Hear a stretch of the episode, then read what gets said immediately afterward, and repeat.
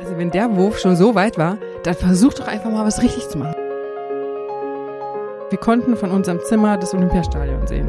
Mit dem Feuer. Und das war schon so krass.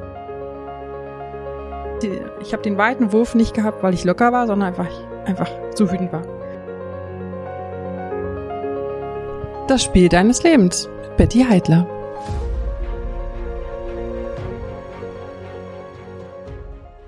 Das Spiel deines Lebens, ein Podcast von Max, einem sportbegeisterten Irren. Danke. Kein Stadion, das er noch nicht gesehen hat, keine Eisfläche, die er nicht bewundert hat, kein, äh, was habe ich vergessen? Tennisplätze, Ten äh, Baseballplätze, Baseball, Basketballhallen, also Handballhallen. Wo, wo, äh, wo Bälle fliegen und äh, Bälle und Schweiß. Schweißtropfen fliegen. Da ist Max zu Hause. Ja. Ähm, ich bin Tobi Kämmerer, ich bin im Radio zu Hause und dieser Podcast dient ausschließlich in erster Linie unserer Erheiterung ähm, und unserer Neugier. Aber schön, dass ihr mit dabei seid. Ähm, wir haben uns gedacht, wir pflücken uns in jedem Gespräch eine Sportlerin, einen Sportler, irgendjemand, der mit diesem Thema zu tun hat und pflücken uns dann das Spiel seines oder ihres Lebens. Im Fall unseres heutigen Gastes ist es, ja, was ist es? Der Wurf deines Lebens oder sind es die Spiele deines Lebens? Man könnte beides sagen, ja. tatsächlich. Also ich hatte bei den Spielen meines Lebens auch den Wurf meines Lebens. Ähm, damit es die Spiele meines Lebens ja wurden. Ähm, aber es gab natürlich auch äh, den Wurf meines Lebens. Also beides sozusagen. Können beides. wir beides vielleicht auch sprechen, wenn es okay. die Zeit hergibt. Betty Heidler ist die erfolgreichste deutsche Hammerwerferin. Europäische auch? Nee, ich glaube nicht. Ich behaupte es hiermit trotzdem. ist die erfolgreichste deutsche Hammerwerferin und die erfolgreichste europäische Hammerwerferin, zumindest unsere Herzen. Oh, danke. Ja. Ähm, Riesenmomente, ähm, ich habe dich immer dann gesehen, wenn ähm, Sportfieber bei uns ausgebrochen ist. Hm. Also ähnlich wie bei Max, wenn irgendwas mit Sport läuft, ne, ist die Glotze an. Ja. Und dann, äh, wie das halt so ist, ähm, gerade in diesen großen Stadien bei den Leichtathletikwettbewerben ist irgendwann, und jetzt ist es soweit. Betty Heidler kommt. Ja. Und das, was wir dann sehen, dieser kurze Moment, ist, ähm, ist ja ein Witz im Vergleich zu dem, was du investiert hast für diesen Moment, oder? Ja, tatsächlich. Also das ist ja nur ein ganz kleiner Ausschnitt von dem, was man so in der Jahresarbeit äh, leistet. Ist das i-Tüpfelchen. Also ist auch für mich als Athletin das i-Tüpfelchen, dass ich dann bei dem Wettkampf des Jahres äh, im Ring stehe und versuche möglichst weit zu werfen, aber eben dann auch die Kameras neben mir zu haben, um das äh, in die Wohnzimmer zu transportieren. Ähm, das ist ja für mich natürlich auch was ganz Besonderes. Aber ja, ein kleiner Ausschnitt von, also mindestens ähm, für eine Saison zwölf Monate Arbeit oder elf, wenn man Urlaub abzieht. Hm. Ähm, oder halt die ganze Karriere, ne? Oder der Olympiazyklus ja. ist vier Jahre, da arbeitet man wirklich auch tatsächlich vier Jahre auf diesen einen Wettkampf, auf diesen einen Tag hin. Das ist auch das Ein und Alles, oder? Also ich habe jetzt letztens, ähm, ich glaube, letzte Woche waren deutsche Meisterschaften, die sind ja mal in Braunschweig, meine ich. Ähm, habe ich das so angeguckt und habe so gedacht, irgendwie freut sich gar keiner, wenn er deutscher Meister wird, weil das so ein Titel ist, der ist gar nicht so wichtig. Hauptsache man hat die Olympianorm geschafft und darf dann zu Olympia fahren, oder? Wie siehst du das? Mm, ich glaube, das ist schon sehr individuell. Also es gibt ja Athleten, für die ähm, sind die deutschen Meisterschaften das Highlight. Also auch der Saisonhöhepunkt, das war bei mir auch eine ganz äh, lange Zeit, ehe man ja auf so ein Top-Niveau ähm, mhm. ist. Man muss ja irgendwie auch dahin kommen. Und dann sind es erst die Jugendmeisterschaften, Juniorenmeisterschaften, deutsche Meisterschaften, die die Jahreshöhepunkte darstellen. Und erst dann geht man ja in die Richtung, dass man international sich qualifizieren kann. Ähm, oder eigentlich im Prinzip weiß, wenn ich gesund bin und ich liefere meine Leistung ab, dass ja die deutschen Meisterschaften nur so ein Zwischenmoment sind und man muss dazu halt sagen, du warst äh, 2-1, 2-2 deutsche Jugendmeisterin, mhm. von 2-2 bis 2-5 ununterbrochen deutsche Juniorenmeisterin. Von daher ist dein Eindruck gar nicht so falsch. Irgendwann wird es schon Routine dann, oder? Wenn wir ja, so Top-Niveau haben. Ja, ja, genau. Also ist ja. es, man macht sich nicht mehr ganz so doll vielleicht Gedanken, aber das kommt auch auf die Saison an, auf die eigene Leistungsfähigkeit. Bei mir war das so, es war nie ähm, eine Selbstverständlichkeit. Also ich hatte ja auch immer Konkurrenz äh, um mich herum. Ich konnte ja mich auch nie ausruhen. Ähm, und deswegen war das dann auch schon in meiner Leistung dann auch trotzdem zu gewinnen. Man ist ja auch aufgeregt und ja. ähm, es ist trotzdem auch ein wichtiger Wettkampf. Und ähm, ja, also für mich war es nie, ich gehe jetzt hin, liefere meine Leistung ab, gehe wieder nach Hause, sondern Leute. ja, also das war schon auch ein besonderer Moment, ja. auch die deutschen Meisterschaften. Lass uns mal äh, an diesen magischen Moment springen zum Wurf deines Lebens. Der war wann wo? Wann, wo? Also meinst du jetzt den weitesten Wurf meines Lebens oder den? Da, wo du sagen würdest, das, das ist der Wurf meines Lebens. Ja, also das würde ich schon sagen, das ist der Weltrekordwurf. Ja. Und der war 2011 in Halle, ich glaube am 21. Mai mit 79,42. Und das Besondere war eigentlich, dass es eine neue Dimension war, ähm, die wir überhaupt nicht im Kopf hatten. Ähm, wir wussten schon, dass ich gut drauf bin. Wir hatten ein Trainingslager, ich hatte auch gut trainiert und weit geworfen. Ähm, aber damit haben wir überhaupt nicht gerechnet.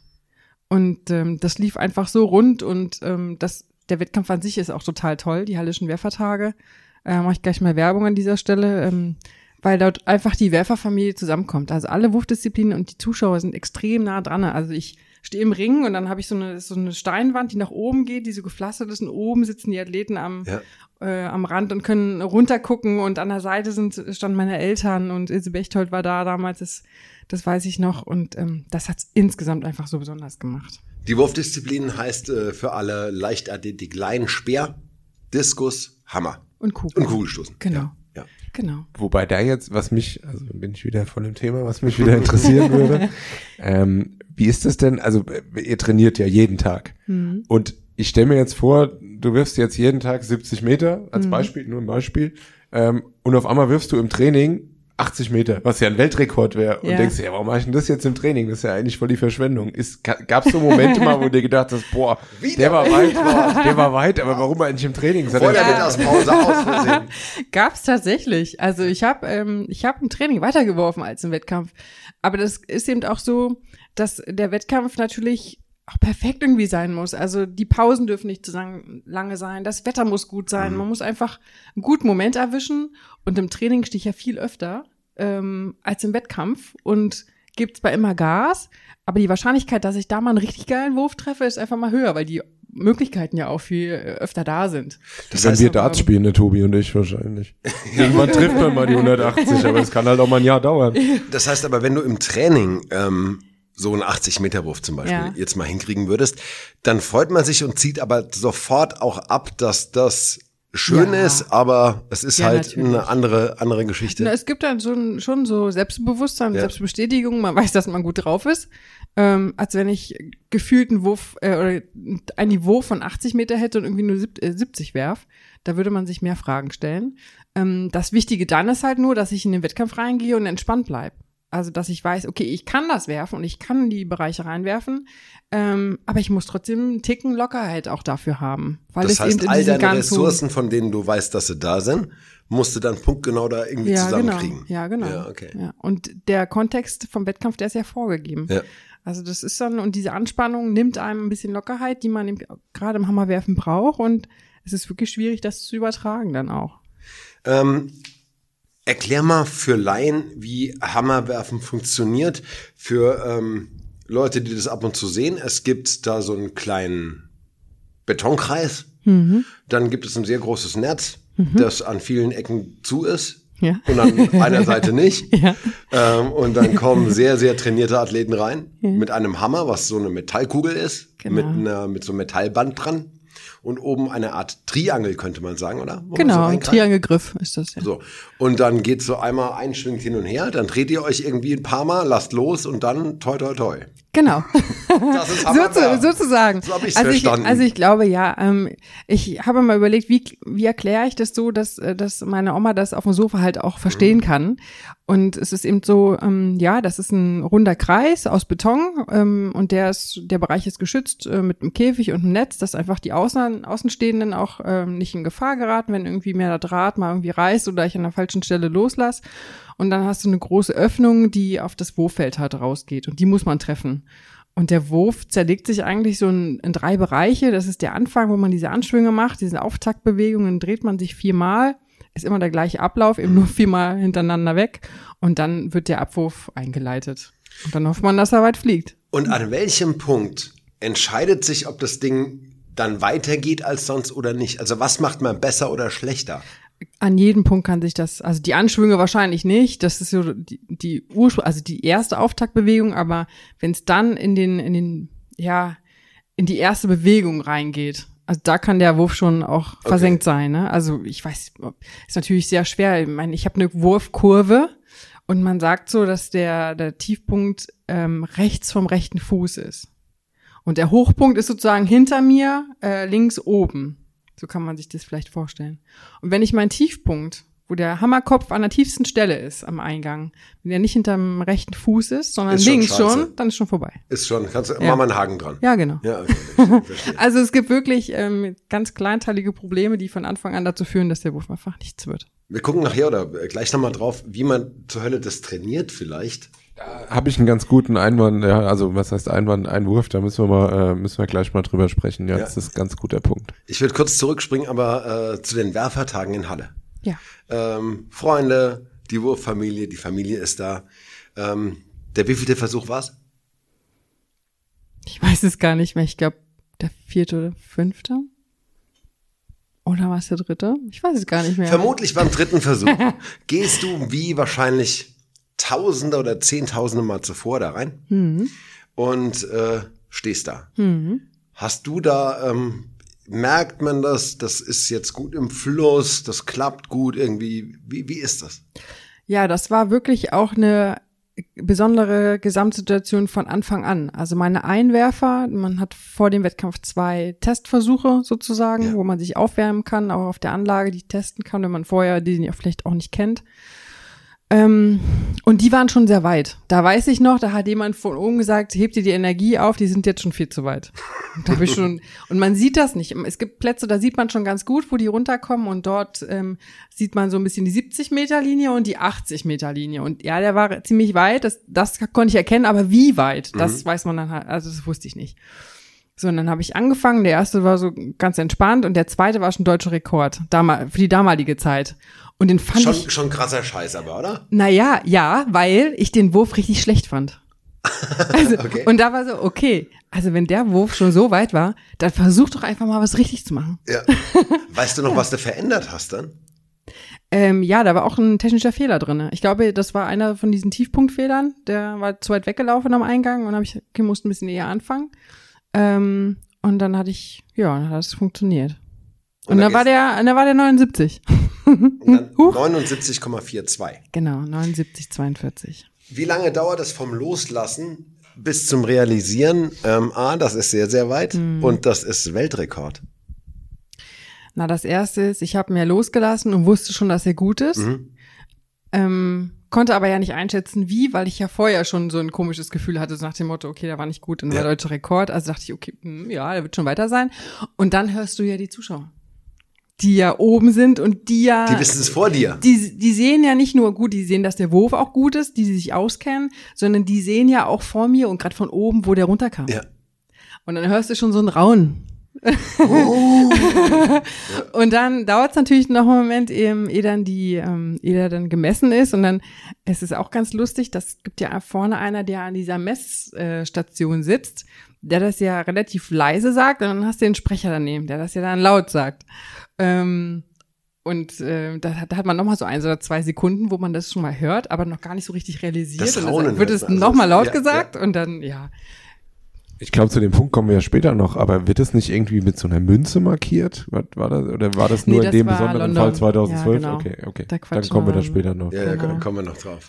Ja, genau. Ja, Also, ja, ja, Wahnsinn. also ich wusste schon, dass der sehr weit war, weil eben die Zuschauerreaktionen entsprechend waren. Ähm, aber wie, genau, wie weit genau, das, ja. Und dann, ähm, dann weißt du's. Hm. So, ich habe jetzt Weltrekord Hm. geworfen. Also noch niemals vorher Hm. hat irgendeine Frau einen Hammer so weit geworfen wie ich gerade. Ja. Ist das so, so ein rationales Ding, was überhaupt da schon da ist oder platzt man da einfach nur? Man platzt erstmal Ja. nur. Also die Emotionen stehen da ganz klar im Vordergrund. Wie man das rational irgendwie auch dann einsortieren kann, das dauert einen Moment. Ähm, wie gesagt, wir waren überrascht. Es ist auch nicht so, dass, dass wir hingefahren sind und wir wussten, oh, du hast was drauf und versuchst einfach abzurufen und es wird dann richtig gut, sondern wir waren halt wirklich überrascht, Ja. dass ich so viel drauf hatte zu dem Zeitpunkt und dass ich das da irgendwie auch in den Wurf reinlegen konnte. Und ähm, das waren erstmal nur die Emotionen, auch den ganzen Tag und auch den nächsten Tag. Ähm, das hat, ich wüsste jetzt nicht, wann es richtig rational da war, aber das hat eine Weile gedauert. Ja. Geiler Scheiß, oder?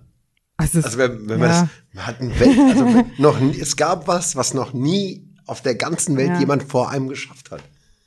Also ich würde keine Disziplin finden überhaupt für mich, wie absurd sie auch klingt. Ja, also wenn es um Kuchen geht oder sowas. Ja, Kuchen, nee, da gibt's ist ja nie einer dabei, der es dann prüft. Irgendein Ami, der, der das besser kann.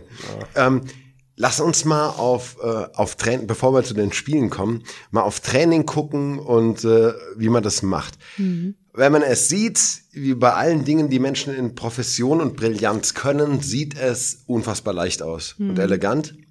Ist es aber nicht. Nee. Ähm, ich habe ähm, das mal probiert und zwar in der Amateur-Hobby-Variante, nicht mit einem Hammer, sondern mit einem Schleuderball. Ja. Schleuderball ist ein Lederball mit so einer Schlaufe dran, aber vom Grundprinzip ist es ähnlich. Genau. Also man dreht sich, lässt los und hofft, dass das Ding weit fliegt. Weil in Hergershausen, meinem Heimatdorf, gibt es so einen Sportverein und die bieten Training fürs Sportabzeichen an. In der Idee, dass die Leute halt ihren Arsch bewegen. Ne? Da ist also hier El Speckwehr dahin und hat so, ist eingeschlagen wie das Sandsack in der Weitsprunggrube. Dann laufen ging immer schon ganz gut, hat geklappt. Kugelstoßen habe ich auch hingekriegt. Nicht mit Technik, aber mit Kraft. Und mir hat dann noch eine Sache gefehlt. Da sagt irgendwer, oh, Schleuderball. Ich habe, ich weiß nicht, eine Dreiviertelstunde zugebracht mit diesem Ding. Weit sind die geflogen, aber ich habe es ums Verrecken nicht hingekriegt. Bei allen klugen Ratschlägen, dass der in, also dass ich den da loslasse, wo der hin soll. Es ging nicht. Un unmöglich. Also ich habe verstanden, also vielleicht bin ich auch zu blöd, aber es ist schon eine komplexe, schwierige Geschichte, ne? Ja, es ist auch. Ja, weil es geht ja nicht nur darum, also man kann ja selbst einfach sich mal ins Wohnzimmer hinstellen und versuchen sich mal, also viermal, ne, also schon bewusst, nur viermal zu drehen und wieder dort zu stehen, wo man vorher stand. Nicht so ohne. Also da, da fängt ja schon an. Und dann habe ich ja noch ein Gerät, ein langes Gerät, das ist ja 1,19,5 Meter, der Frauenhammer, ähm, das noch mit mir arbeitet. Das wirken ja enorme Kräfte. Und ist, ich will ja nicht, dass der Hammer was mit mir macht, sondern ich will ja den Hammer beschleunigen. Ja. Das heißt, es geht nicht nur darum, dass ich mich viermal drehe, sondern dass ich das auch noch so vom Ablauf hinbekomme, dass ich dieses Gerät halt weit wegwerfen kann. Ähm, in der richtigen Situation. Aber das ist eben das Schwierige, dieses Rotative mit noch dem Technikablauf. Das macht es einfach wirklich schwierig. Wie, wie kommt man denn überhaupt dazu? Also du bist ja, das habe ich mich schon oft, weil wenn ich so Leichtathletikveranstaltungen mir angucke, ich gucke das immer sehr gerne, das ist so dieses Hopping von einer Disziplin ja, ist zur nächsten und Ja. äh, wer ist jetzt hier der Favorit, das finde ich total gut. Ähm, aber am Anfang, wenn ihr anfangt, du bist ja, glaube ich, in, in Ostberlin hast du ja, glaube ich, angefangen. Genau. Ähm, da fängt man ja nicht an als Hammerwerfer. Da Nee. geht man erstmal hin und dann macht man erstmal alles und Genau. wann kristallisiert sich oder wie kristallisiert sich dann raus, dass man sagt, ich will jetzt Hammerwerfer werden, Mhm. weil ich bin, ich kann nur werfen, ich kann nichts anderes. Ich kann auch beim Handball nur werfen, nur fest. Ich bin eigentlich Handballer, aber ich treffe ans Tor nicht. ähm, Aber das kann er. ja, es gab, irgendwann mal hat mir einer den Spitznamen gegeben auf dem Handballturnier Kalaschnikow-Eumel. Weil ich Wurf hab wie ein Eumel richtig fest, aber Streuung wie eine Kalaschnikow immer ums Tor rum. Ja. Also dieses, das wird mich total interessieren, diese ganzen Wurfdisziplinen, aber man fängt ja nicht damit an, oder? Nee, eigentlich nicht. Und es war bei mir auch ähm, genau so, eigentlich wie du es gesagt hast. Ich bin da auf den Sportplatz und habe gesagt, ich würde gerne was machen und bin halt aufgrund meiner Statur und Größe in, ähm, in eine Gruppe reingekommen, die alles gemacht hat, ähm, aber die den Schwerpunkt auf den Wurfdisziplin äh, hatte. Und ähm, das fand ich eigentlich gut und das war auch mein Vorteil. Ich war 13, also relativ alt eigentlich, überhaupt mit der Leichtathletik anzufangen. Krass. Das will, also bei dem, was man so unter Profisportlern Mhm. Ja, hört, spät. äh, denkt man immer, die kommen aus dem Kreissaal direkt ins Training. 13 Ja. ist, ja. Ist ein Vorteil, wenn man klein ist und es gut aufgebaut wird. Hatte ich jetzt nicht, aber mein Vorteil war wirklich, dass, dass ich dort ein gutes Grundlagentraining bekommen habe. Ich musste Ausdauer laufen, ich musste weit springen, ich musste hochspringen, ähm, Hürden laufen, äh, was mir damals tatsächlich auch schon viel Spaß gemacht hat und wir es später auch im Training wieder aufgenommen haben. Ähm, und eben alle vier Wurfdisziplinen. Und ich wusste, also Speer, das ist ein Talent. Also wenn du jetzt Handball gut äh, werfen kannst, dann wäre Speer eigentlich eher so dann das, was für dich ähm, das Richtige wäre. Nee, also was für Handballer, für Handballer wäre Speer das Richtige, für den Max nicht.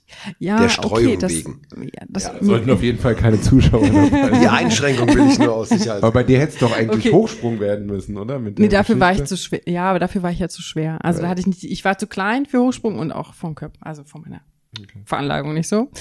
Ähm, und also das war schon mal raus. So fürs Diskuswerfen brauchst du enorm lange Arme, also war ich auch zu klein, da waren mir die, mein Hebel zu kurz.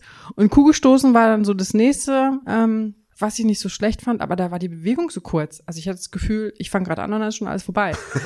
und, und dann haben wir nebenbei, und ich, dort gab es kein Hammerwerfen an sich, also ich hatte auch einen Schleuderball. Nee, ich hatte so ähnlich wie ein Schleuderball. Es war ein Medizinball. der war in so einem Basketballkorbnetz so reingenäht. Ja, ja.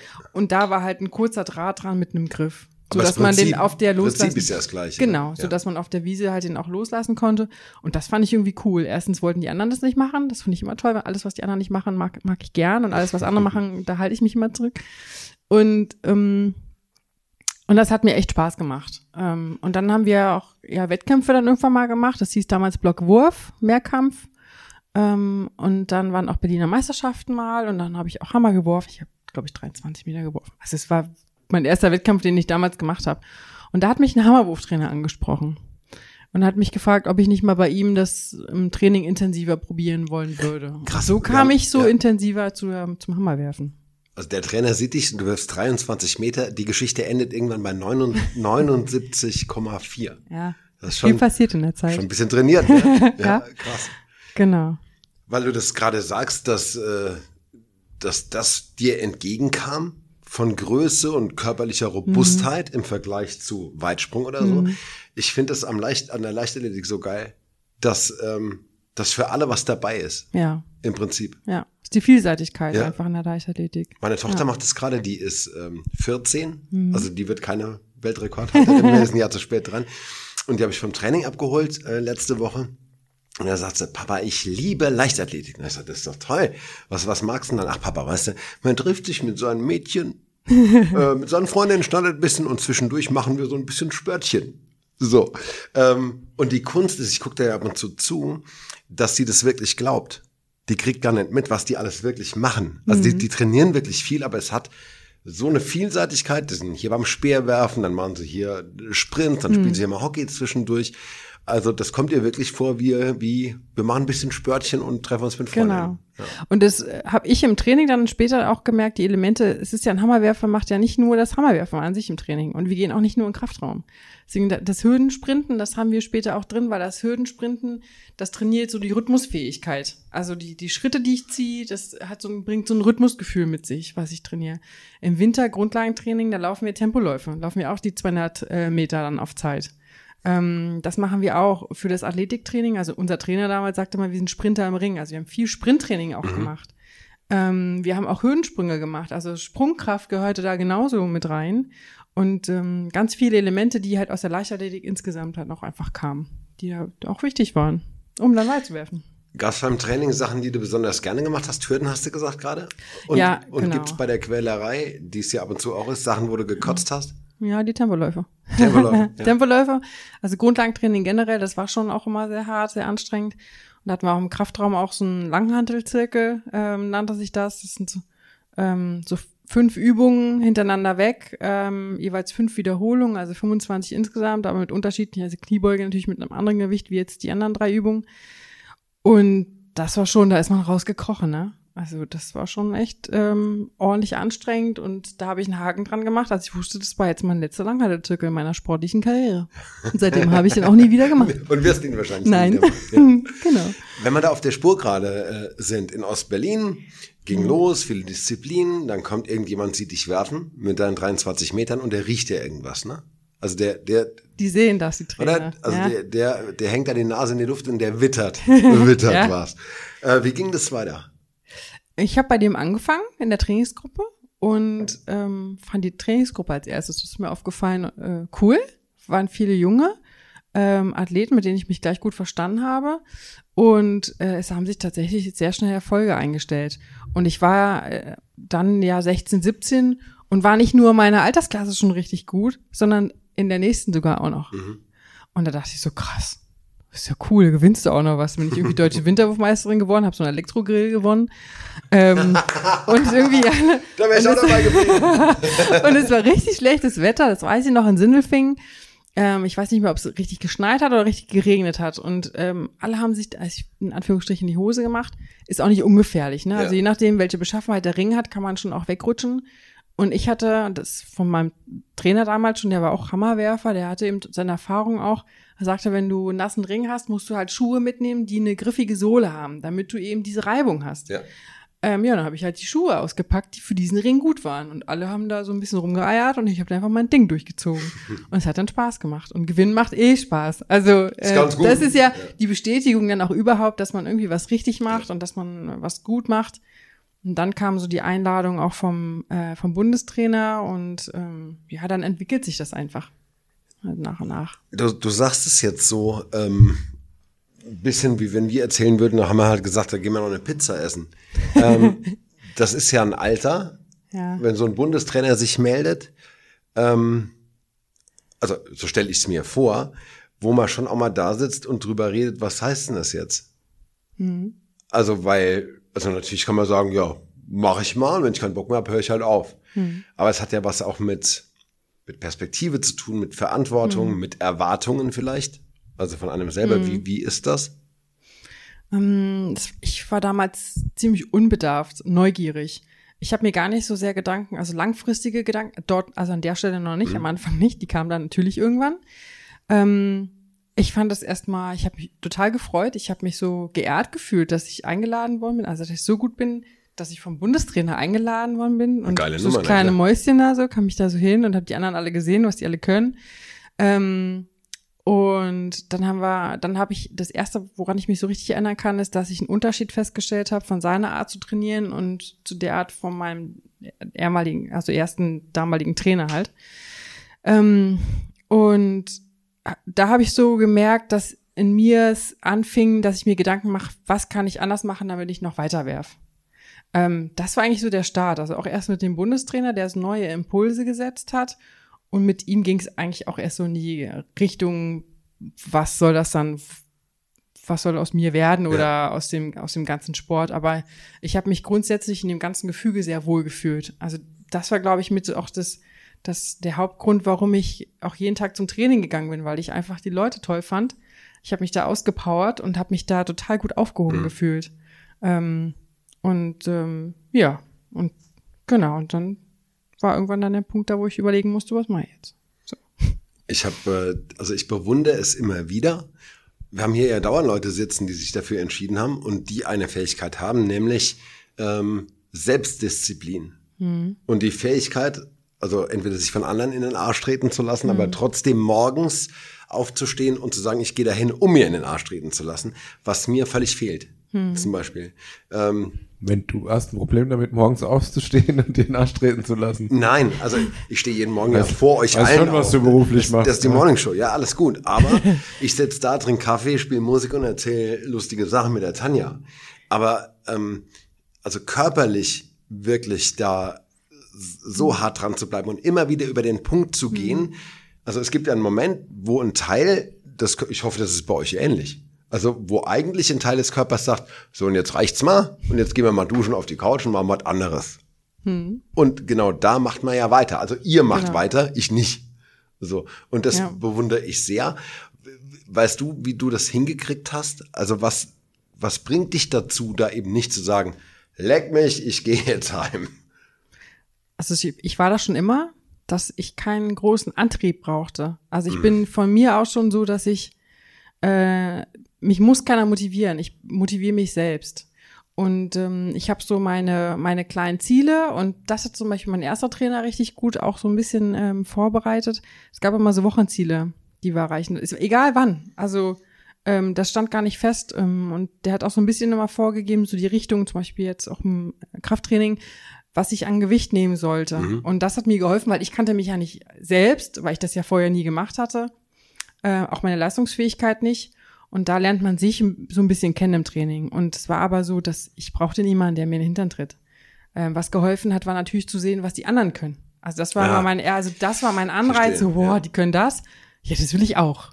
Ähm, weil ich auch gewusst habe, was die damit dann im Ring machen können, ne? wie weit die damit werfen. Da hätte ich gesagt, geil, was die alles können. Ich klatsche ihnen dabei. Das macht ihr super, Nee, das wollte Ja. ich jetzt selber machen. Und später war es dann so, ähm, ja, da ist man dann mehr kaputt, man ist auch, hat auch hohe Belastungswochen.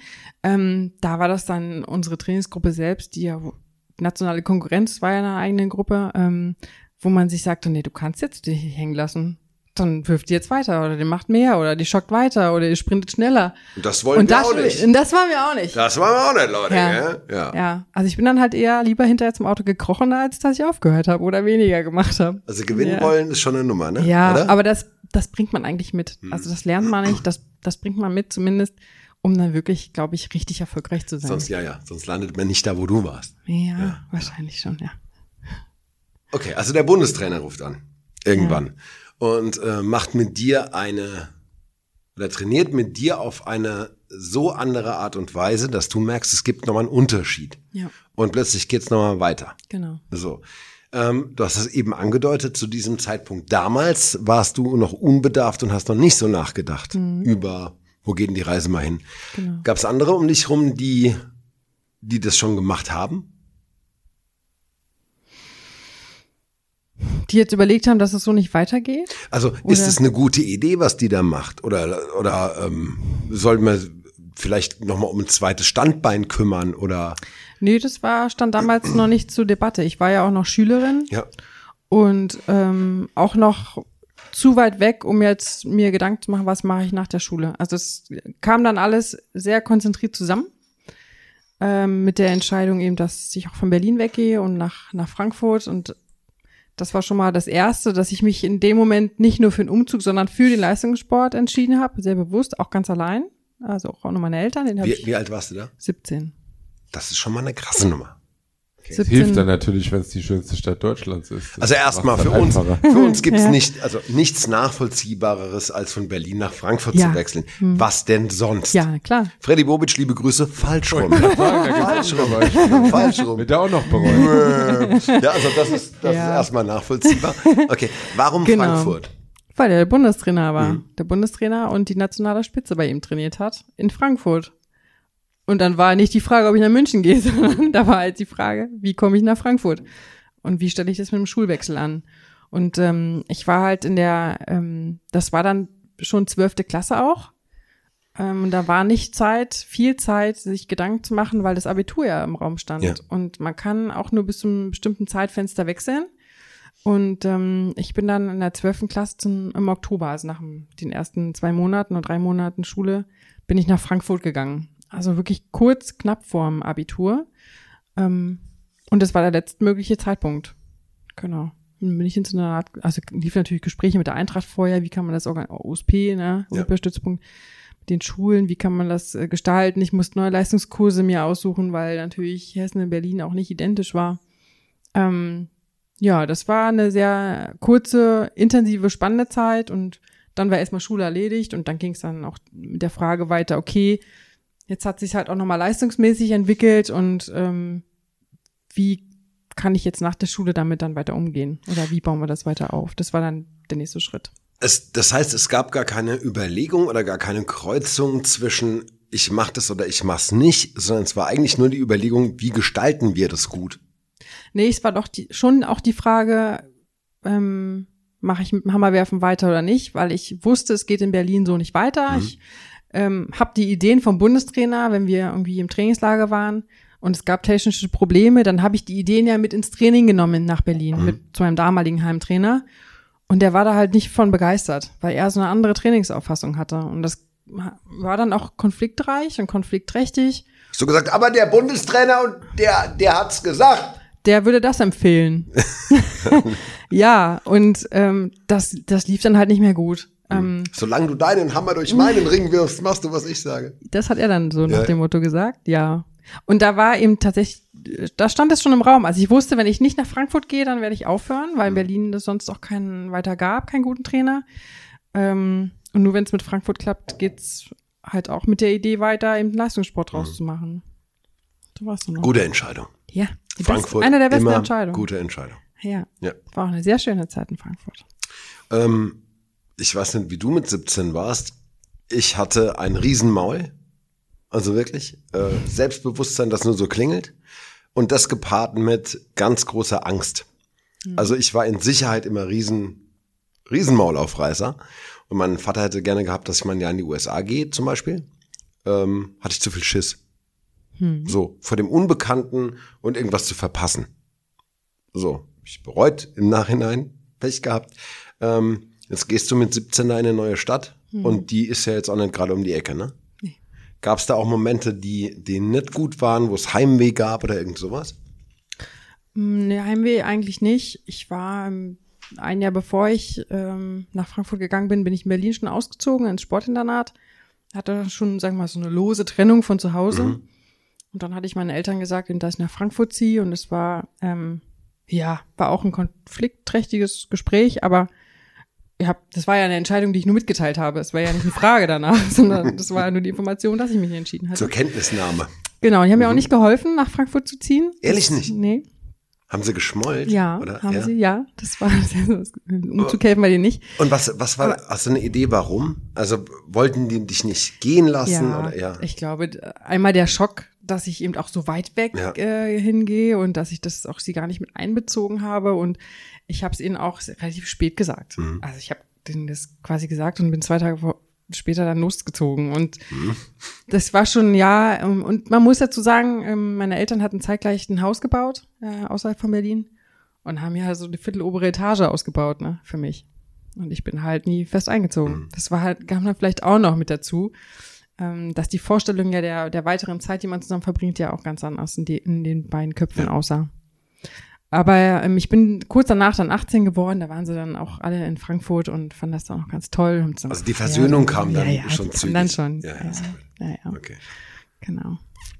Ich, ich will jetzt immer, ähm, äh, ich will zu den Spielen springen. Willst du noch beim, willst du noch beim Training bleiben oder da? Ich muss das mal kurz einwerfen. Also der Tobi wusste das ja nicht. Ähm, hat ja, Tobi hat ja im Frühjahr Geburtstag und ich hatte damals eingefädelt. Tobi und ich, wir wollten immer mal bei so Highland Games mitmachen. Ja.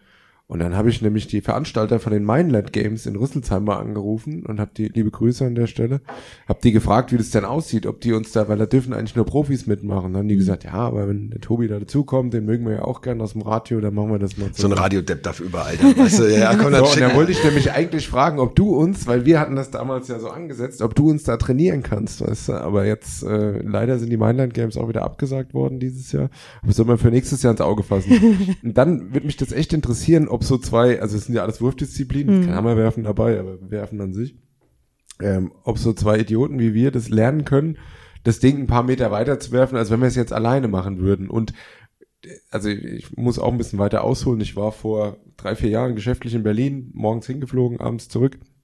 Und ich hatte noch so viel Zeit. Und an dem Tag war Europameisterschaft in Berlin. Du weißt wahrscheinlich, in welchem Jahr das war. Das müsste 18. war 18, okay, ja. Genau. Und ich hatte noch so viel Zeit und dann gab's noch den alten Flughafen Tegel. Ähm, äh, da gab's so, ein, so eine Bar, die hieß Red Baroon oder Baron, keine Ahnung. Ähm, und da, da habe ich mich mit so ein paar Sportlern da hingesetzt. Die haben äh, oben äh, EM übertragen und die eine war wohl ehemalige Profiwerferin, glaube ich. Und dann haben wir uns ähm, Kugelstoßen kam in dem Moment. Und mich hat mal interessiert, wie weit würde ich eigentlich mit so einer Kugel kommen? Also wie gesagt, ich bin Handballer, ich habe mit vier Jahren angefangen. Äh, Ich klicke heute noch manchmal da ein bisschen rum. Das heißt, irgendwie werfen an sich habe ich schon drin. Ich jetzt, die hat damals zu mir gesagt, ähm, no offense, die hat damals zu mir gesagt, weil das war gerade die Frauen, ich würde ungefähr wahrscheinlich so weit werfen bei dem Kugelstoßen wie die Frauen da. Ist das so tatsächlich, obwohl das Vollprofis sind? Also ich konnte das nicht glauben. Naja, in, in dem Fall gehe ich mal davon aus, dass sie auch dachte, dass du die 4 Kilo Kugel nimmst. Also dieses Frauengewicht 4 Kilo, auch beim Hammerwerfen. Und Männer haben ja 7,26. Also das würdest du dann nicht schaffen. Ähm, tatsächlich aber mit der Frauenkugel, wenn du bist ja auch recht groß, hast einen langen Arm. Also wenn du einen Arm streckst, dann hast du ja schon mal fast 10 Meter mit der einfachen Stoßbewegung. Und wenn du ein bisschen Dynamik reinbekommst, dann glaube ich das auch, dass, dass du im Bereich der Frauen hättest reinstoßen können. Ein bisschen Übung, das wird, schaffst du dann schon, ja. Das ist eine Frage, die quält mich seit, seit drei Jahren. Ja. Die Weite ist bei dir nicht das Problem, die Richtung, Max. Die Richtung ist Oder die Kugel erstmal hochzuheben. Ja, Ja, ja. also und, Ja. und kannst du uns für die Mainland Games dann fit machen oder kennst du jemanden, der das kann? Weil wir, ich habe mir die Jungs mal angeguckt, die sind schon, die sind schon ganz schöne Brocken. Das- Das Also- hab ich ja, ich habe ja jetzt als einziger Mensch anscheinend während Corona abgenommen. äh, Tobi arbeitet an seinem Kampfgewicht, aber bei mir ist es weniger geworden. Und die Gewichte bei denen haben halt immer 20 Kilo. Ja. Und jetzt habe ich schon meine Kinder, meine Töchter haben ungefähr 20 Kilo im Moment. Die habe ich die schon ein bisschen durch den Garten geschmissen, aber es ist halt auch nicht so ein richtiges Training, auch den Nee, Kindern das, gegenüber. das stimmt. Aber ich muss gestehen, ich müsste mich erstmal informieren, welche Disziplinen da überhaupt alle bei diesen Ich Games mit dabei auch. sind. Also ich erfahre auch jetzt relativ unverblümt von diesem Plan. Das war die Idee, ja. die also ich Idee. weiß, es gibt so Wäscheleine aufhängen, das heißt, du hast so eine Leine, da musst du so ein Gewicht drüber Rüber. werfen. Genau. Ja. Dann gibt's äh, einfach nur weit werfen, einen Felsbrocken von 20 Mhm. Kilo. Das kann ich. Baumschubsen gibt's. Das ist mit Baumscheiße. aber das da geht's ist, weniger um die Weite, da geht's drum, wie der Baum um fällt. Technik, ja. ja, okay. Das letzte weiß ich nicht. Aber da sollten wir dann nochmal genauer drüber sprechen, wenn wir wissen, wann die. Wann Da die- müsste ich mich intensiv mit befassen und mir überlegen. Und machst uns dann mal ein wie ich Training- aus, Training- genau, Das einen mal, also das können wir, wir haben ja nicht viel In- Instagram-Präsenz. Leider folgt uns bitte auf Instagram, meines Lebens. Da müssen wir ein bisschen was dran machen.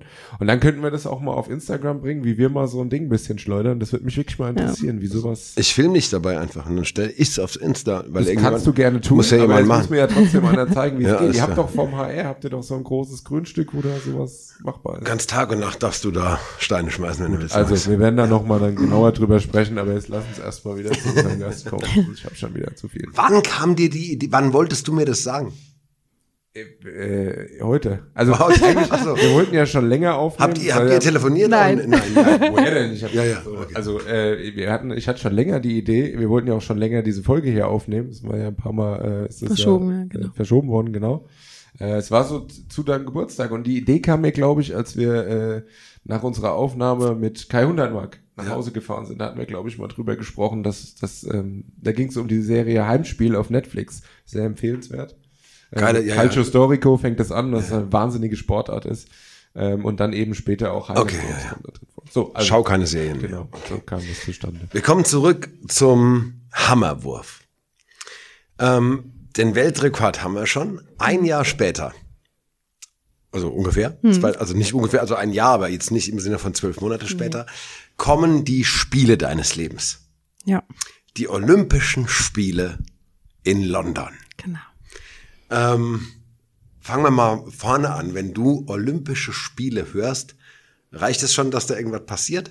Ja, so ein fettes Grinsen ne? Ja. kommt dann schon, ja. Ja. Ja, doch. Die Spiele in London, du rückst da als Weltrekordlerin an. Ähm, wie, wie ist das? Also gibt es einen Unterschied zu anderen Wettbewerben, wenn man zu so einem Großereignis fährt? Merkt man das an der Reaktion der anderen auch?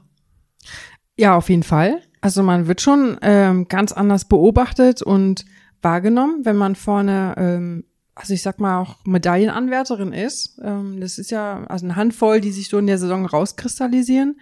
Und wenn man dann über mehrere Jahre ähm, erfolgreich ist und die Leistung regelmäßig abruft, dann wissen die auch, ja, die ist stabil und es kann immer was passieren, aber wenn die ihre Leistung abruft, dann ist die halt vorne dabei. Und das wird, so wird man auch wahrgenommen und das kriegt man natürlich auch mit. Ähm, wenn ihr da ankommt, bei so Olympischen Spielen in London, ähm, wann reist ihr da an? Wo wohnt man da? Wann, wann, wann bist du nach London gefahren? Und gibt's dann die, die Werferbude? Oder also wie ist das?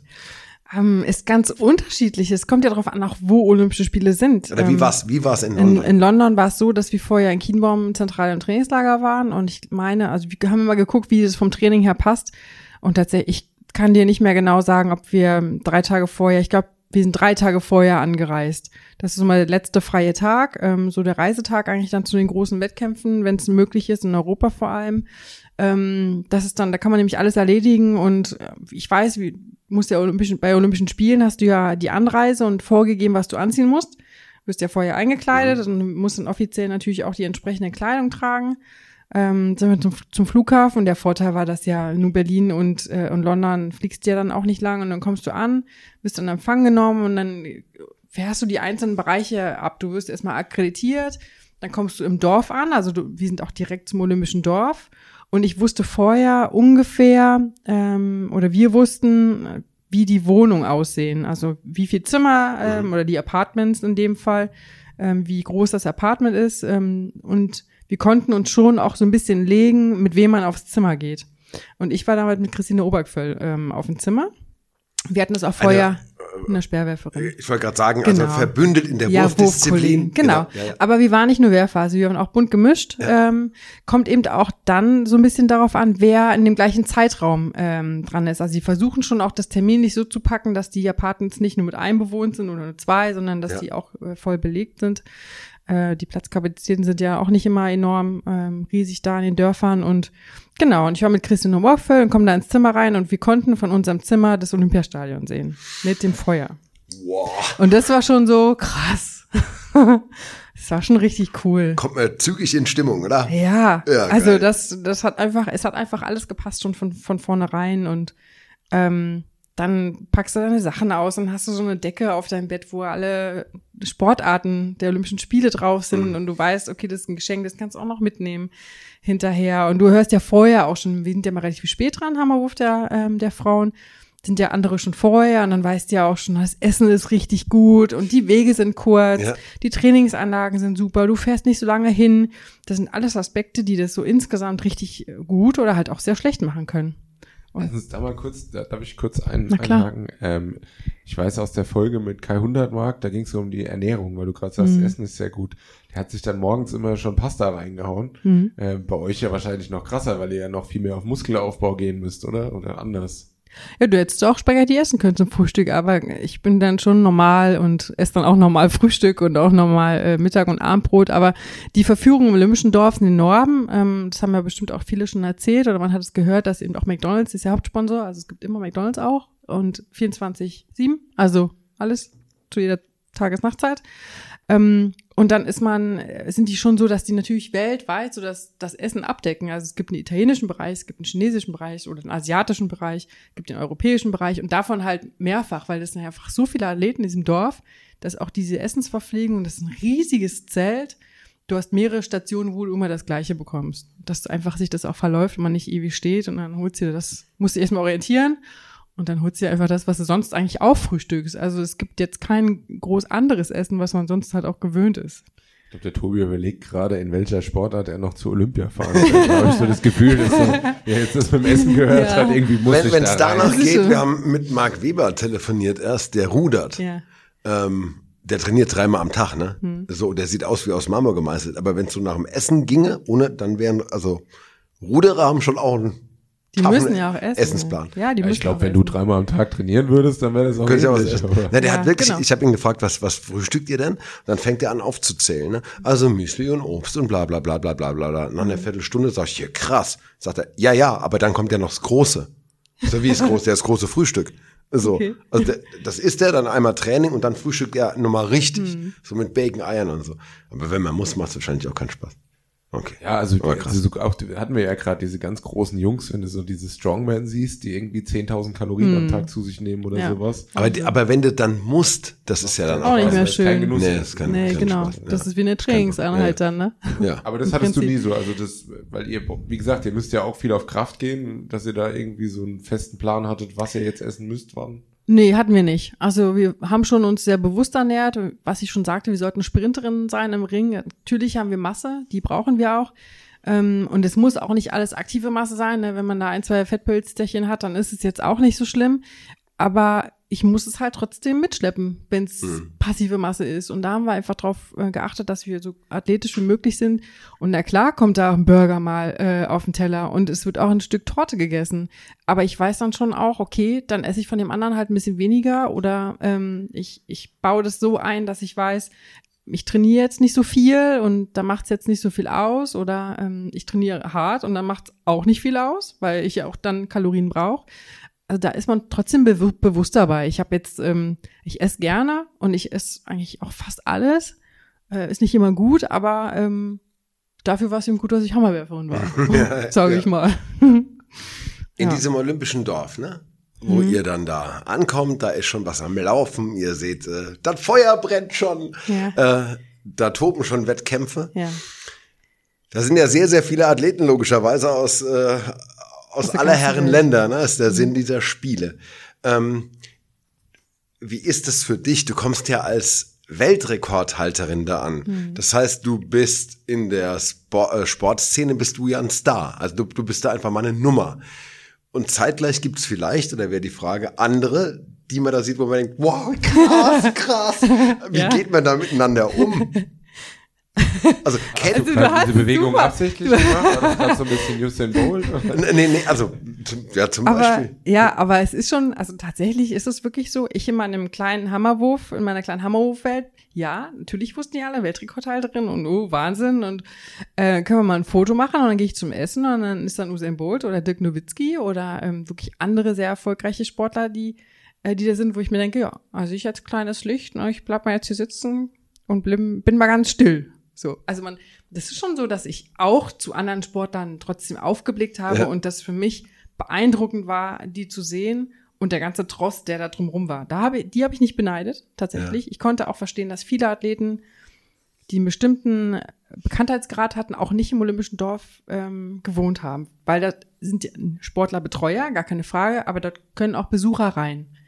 Also und äh, auch Medienvertreter können rein. Und ich glaube, dass es dann auch wirklich nicht entspannt ist, wenn man sich fokussieren und konzentrieren will, dass man, wenn man da langläuft, dass irgendjemand einen anquatscht und können wir mal ein Foto machen, können wir ein Autogramm haben und du willst einfach deine Ruhe auch. Du machst keinen Schritt alleine eigentlich. gell? Ja, genau. Ja, ja, ja. Und ähm, ja, das, also, das so Vor- und Nachteile, die man dann so hat, ne? aber es war für mich auch beeindruckend, andere Sportler, zu, Mhm. die ich ja auf, auf die ich ja sonst auch nicht treffe. Also ich sehe viele Sportler anderer Sportarten ja auch nur im Olympischen Dorf. Auf die treffe ich sonst überhaupt gar nicht.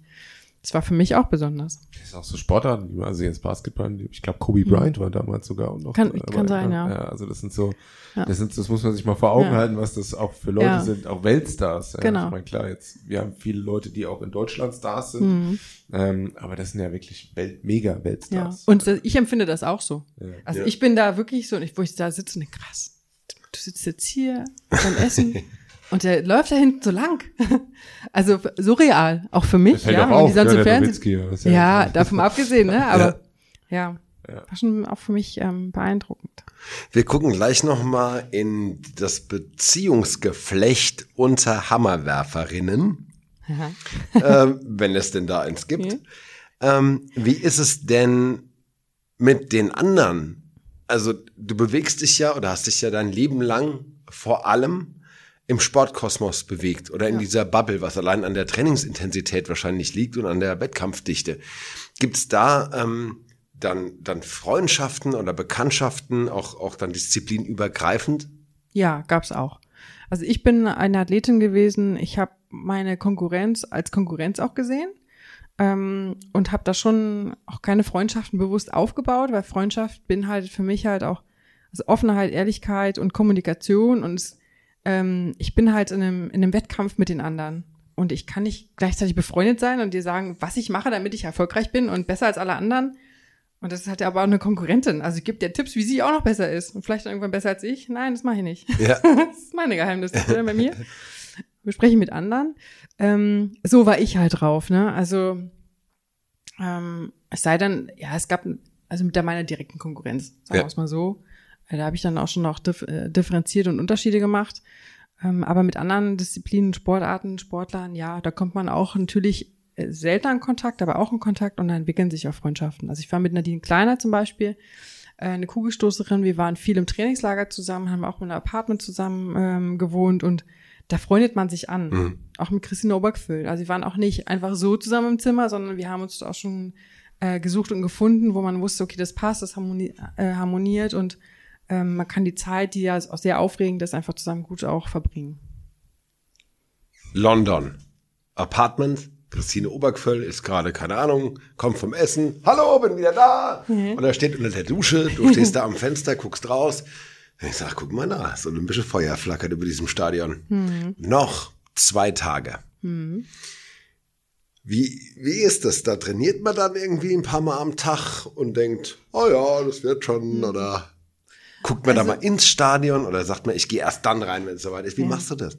Also ich selbst habe für mich ähm, damals schon, ich waren ja meine dritten Olympischen Spiele, ähm, und es ist extrem schwierig, grundsätzlich bei Olympischen Spielen sich nicht ablenken zu lassen. Das, Also das ist die größte hinaus. Herausforderung, Ja. weil das sind also so viele Eindrücke, die man dort hat, ähm, dass es so wichtig ist, dahin zu kommen und trotzdem, trotz all dieser Eindrücke und auch der Interessen, die man hat, man will ja eigentlich auch zu anderen Wettkämpfen und sich die angucken, zu sagen, nein, ich habe jetzt meinen Wettkampf in zwei Tagen oder in drei Tagen ähm, und ich gehe meinen Plan durch, den ich immer durchgehe. Und das war für uns eben Dann am nächsten Tag noch zwei kleine Einheiten. Das heißt, ich muss gucken, wann fahren die Busse, wo müssen wir hin, wo dürfen wir wann was machen, war manchmal auch so zeitlich vorgegeben. Ähm, das heißt, erstmal organi ankommen, organisieren. So, und dann ist der Tag schon vorbei, dann geht der nächste Tag los und dann ist man diesen Alltagsvorbereitungstag drinne. Ähm, da rückt alles andere so ein bisschen auch raus. Dann ist auch die Frage, gibt man noch Interviews? Ja, nein. Das ist eigentlich immer vorher so über einen Wettkampf zu reden. Hm, ich habe dann auch immer gesagt, nee, reicht jetzt. Ich will immer jetzt meine Ruhe haben, mich auf mich konzentrieren. Ähm, und dann ist der Tag davor und man hat so seinen Tagesablauf. Der spielt sich über die vielen Jahre einfach ein, die, die letzte finale Wettkampfvorbereitung. Und die nimmt einen so ein bisschen auch die Aufregung, weil man diese Routine ja drin ist. Aufmerksamkeitsfokussierung ist es dann wahrscheinlich, ja, oder? ja, genau. Ich weiß, was ich hier mache, jetzt kommt das. ja, genau. das. Und parallel hat man natürlich die Eindrücke, aber man kann die dann ganz gut verarbeiten auch ne? und ist nicht allzu sehr abgelenkt. Ich glaube, wenn ich zwei Tage frei gehabt hätte, dann hätte ich gar nicht gewusst, was ich zuerst machen sollte. Dann laufen die Gedanken ja ganz anders, als wenn ich weiß, okay, ich fahre jetzt ins Training, muss das mitnehmen, dann komme ich zurück, essen, nächste Training. Also da ist man schon noch ein bisschen abgelenkt. Ich bewundere dich nochmal explizit, weil vorhin hat man es von Selbstdisziplin beim Training. Es wäre hier exakt so gewesen, dass ich, ich, der Tobi, sich gedacht hätte, also wahrscheinlich nicht, weil ich dann Prof, also sehr krudes Gedankenexperiment. Nur, es wäre so, dass ich sage, alles klar, du bist übermorgen dran mit einem Hammerwurf da, ne? Aber Digga, du bist in London, das sind Olympische Spiele, mega. Und ich kann mir alles angucken. Ja, das Ding, das fliegt dann schon. Ja. So. Nee, also macht diese, Verführung nicht zu erleben. Spätestens ein Trainer hätte dich reingeholt. Ah, verdammt, den gibt's ja auch noch. Ja, Ja. okay. Ja, ja, es right. gibt auch noch andere, die auf dich aufpassen Ah, ja. und die Hand draufhalten. Okay. Und ähm, Er ist ja, schon wieder weg. Aber jetzt Und dann reden kommt wir der von Wettkampf. dir als, als extrem Profi. Ich kann mich erinnern an diese Olympischen Spiele, die sind ganz dick bei mir im Gedächtnis, weil es war damals so, dass die Engländer, also es ist ja so, wenn du Austragungsort bist, darfst du ja in jeder Sportart eine Mannschaft stellen. ich glaube ja, oder hast du noch einen. Startplatz mehr oder irgendwie sowas, ja. Genau, und es war damals so, dass England hat ja kein Handball in dem Sinne. Und dann sind die hier in die Käfer gegangen und haben sich jeden gesucht, der irgendwie mal irgendwas mit England zu tun hatte. Und wirklich nicht Mannschaftskollegen von mir, aber Leute aus unserem Verein, aus Vereinen hier in der Umgebung, in die Nationalmannschaft geholt haben. Und ich habe 2013 geheiratet und äh, die Großmutter meiner Frau ist Engländerin. Und ich hatte noch überlegt, ob ich es irgendwie deichseln kann. Also erstmal ist natürlich nicht jeder, den die hier sich geholt haben, hat dann auch in der Nationalmannschaft gespielt. Ich kenne eins, zwei Leute, die dann da gespielt haben. Ähm, aber natürlich nicht jeder. Aber das ist natürlich nochmal ganz was anderes, weil das sind hier Schoppensportler, die dann zu einer Olympia fahren und vielleicht gegen Max, aber ich hätte Ja. dann sagen müssen, ihr zwei als Olympiateilnehmer. Wie ist, wie ist das genau? Ja, Ich hätte trotzdem einen Podcast mit denen gemacht. Ach, Ich danke. wäre auf dem Boden Danke, danke, danke. Na, Natürlich, nicht abgehoben. Okay, zurück. Du bist in der Routine. Leute passen auf dich auf, obwohl du sowieso selbstdiszipliniert bist und in einem Tunnel. Genau. Noch ein Tag. Morgen ist es soweit. Jetzt darf wahrscheinlich nichts mehr schief gehen. Ähm, Ja.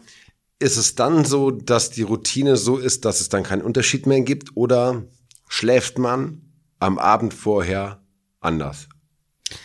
Ja, Oder gar nicht? Doch, man schläft anders. Also man schläft sehr schlecht ein ähm, und ist dann eigentlich auch nicht wirklich ausgeruht am nächsten Morgen. Aber das ist auch, ich glaube, mit Studien schon belegt, dass es total normal ist und dass Ja. man auch nicht die Nacht vorher richtig gut geschlafen haben muss, weil man ist so im Adrenalinpegel drinne und im, im Modus und im Fokus, dass das total ausgeglichen wird. Das wäre auch irgendwie komisch fast, oder? Ja. Wenn Also- das, also alle vier Jahre und dann kommt Ja, der Tag genau. der Tage und dann sagt er, Ja. so, ja, Nacht, Nacht, John Boy. Ja. Ja. Und ich muss noch dazu sagen, der, es ist ja auch so, wenn wir einen großen Wettkampf haben, wir haben vorher eine Qualifikation. Also ich schlafe die Nacht zur Qualifikation, in der ich mich mit drei Würfen fürs Finale qualifizieren muss. Also selbst wenn ich in der Qualifikation 80 Meter werf, spielt es hinterher im Finale keine Rolle. Klar wird das gemessen und es ist ein Wettkampf und das kommt in die Liste rein. Ja. Aber wenn ich dann einen Tag später oder zwei Tage später nur 70 werfe und Zwölfte werde, dann nützt mir die 80 Meter in der Quali nichts. Das heißt, man ist dann natürlich aufgeregt, weil man sich in dieser Qualifikation ähm, ja be beweisen muss, dass man unter den besten zwölf ist. Ähm, und das nimmt aber einen dahingehend die Aufregung, die kommt danach, wenn man sich qualifiziert hat fürs Finale. Da denkt man dran, oh, was kann da eigentlich jetzt passieren? Mhm. Also welche Konsequenzen warten auf mich, wenn ich entweder richtig weit werf oder nicht richtig weit werf?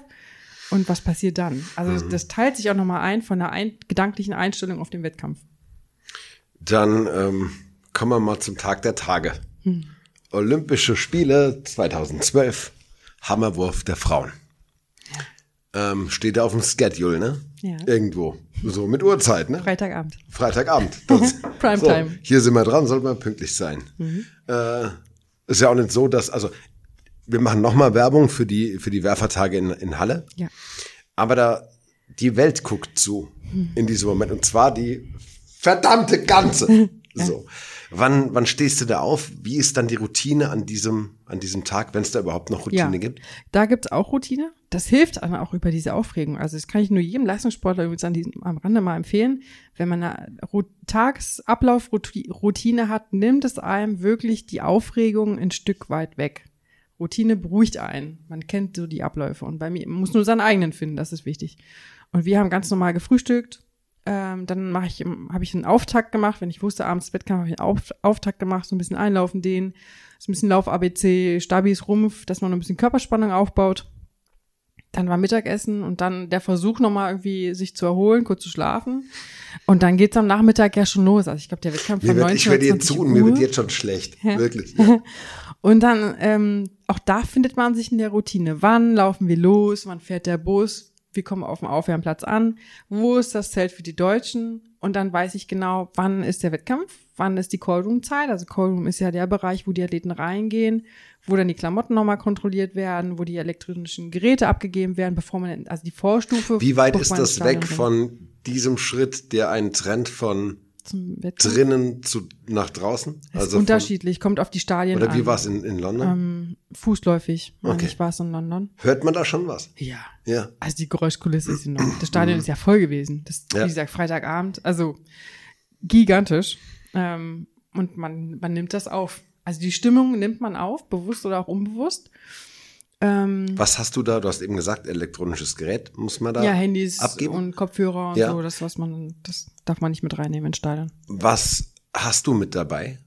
Was, was nimmst du mit rein? Was darf da nicht fehlen? Was habe ich damals mitgenommen? Also logischerweise meine Wurfschuhe, Ersatzschuhe, falls irgendwie was Ja. kaputt geht.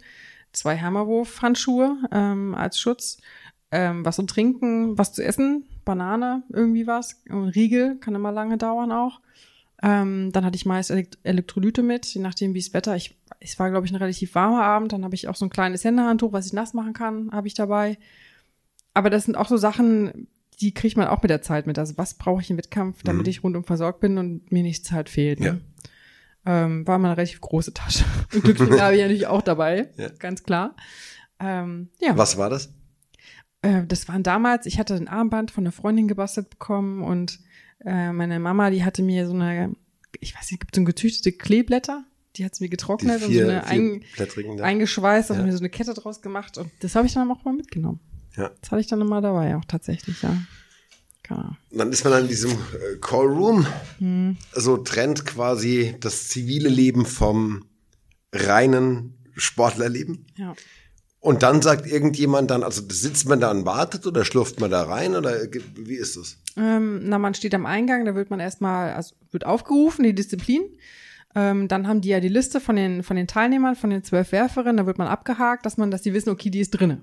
Weil wenn man nicht zum Sie ist Kurs- schon mal da. Genau, sie ist schon Ja, mal da. hilfreich. So, und dann ist man im ersten Bereich und ähm, da werden dann eben die Taschen kontrolliert und es werden die äh, Startnummern kontrolliert, dass auch die richtigen Startnummern an der richtigen Stelle sind, dass nichts abgedeckt ist, dass nichts auf den Trikots ist, was da nicht sein darf. Das wissen die da alle drin, die Ja. das kontrollieren. Ähm, genau, das ist der erste Bereich und dann geht man meistens in die Katakomben.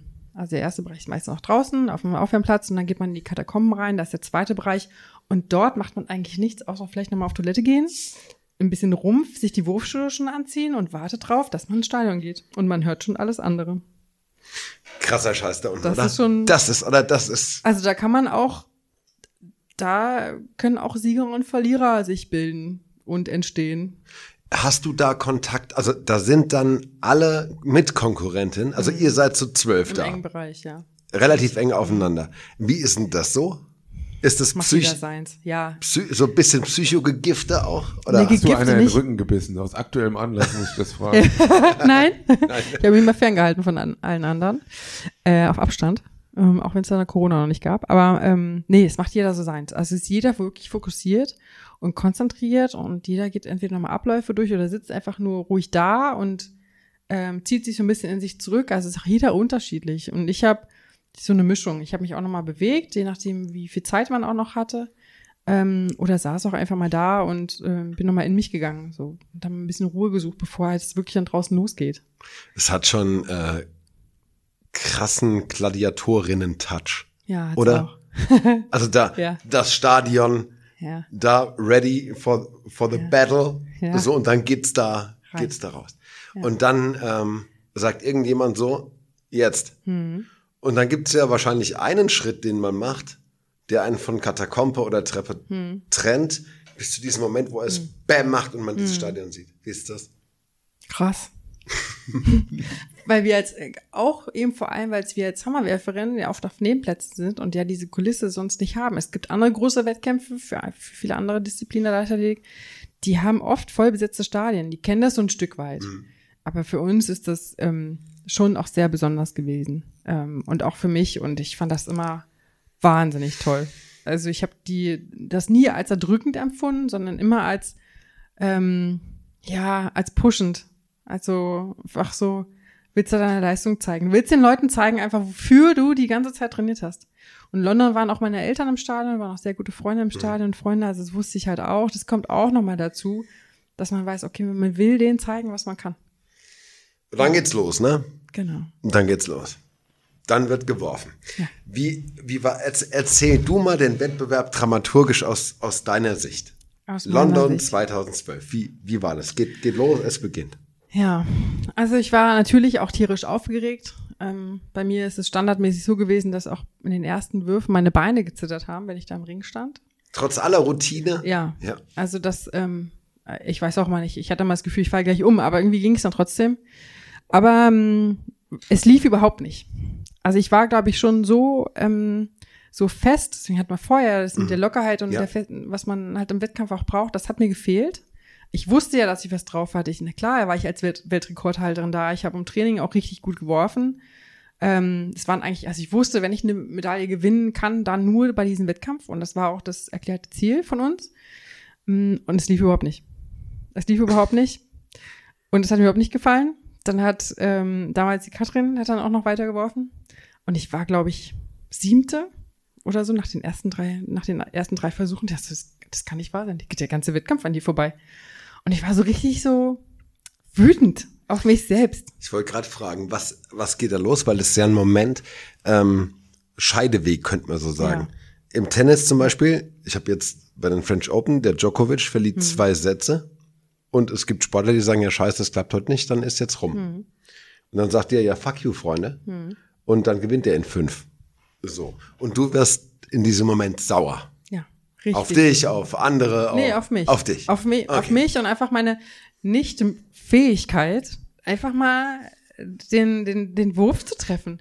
Und je mehr man will, umso fester wird man. Also umso Ah, verkrampfter Paradoxon. wird man. Ja, Ja, ja, genau. okay. Also die Lockerheit geht dann weg und das ist eine riesen Herausforderung, diese Lockerheit zu finden. Und tatsächlich, ich habe sie, ich habe den weiten Wurf nicht gehabt, weil ich locker war, sondern einfach, einfach so wütend war. Ich habe, also ich glaube, wenn ich dann in dem Wurf noch locker gewesen wäre, dann wäre er noch mal zwei Meter weiter geflogen. Ja.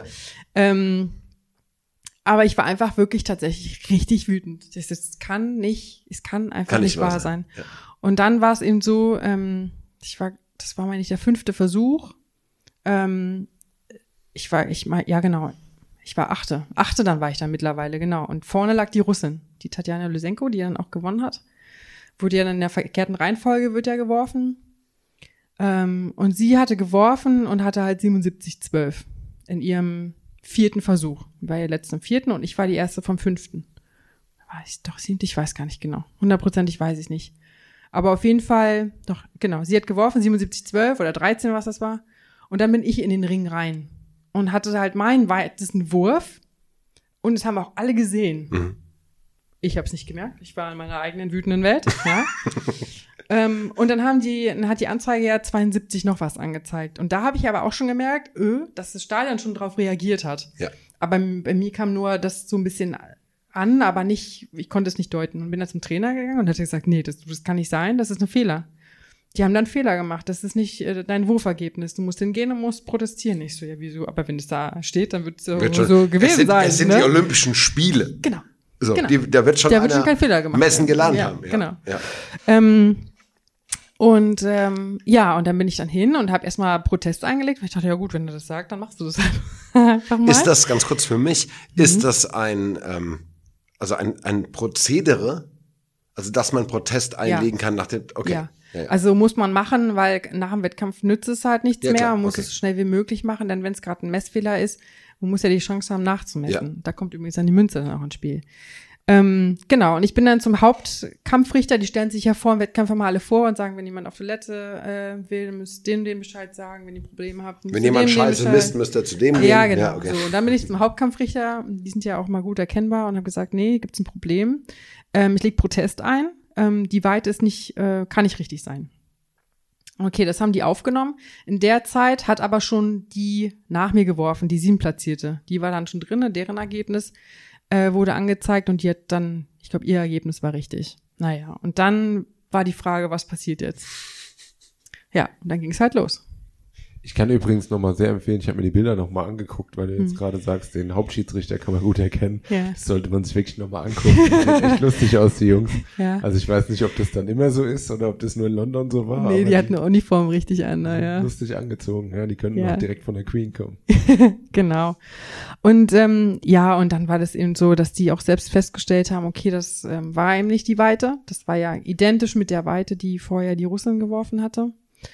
Und glücklicherweise, dann war die Frage, okay, dann mit Messen, Nachmessen, ja, nein, das stand noch im Raum, aber sie geben mir einen Ersatzwurf. Mhm. Also ich bin dann dazwischen auch nochmal rein und habe meinen fünften Versuch halt nochmal gemacht.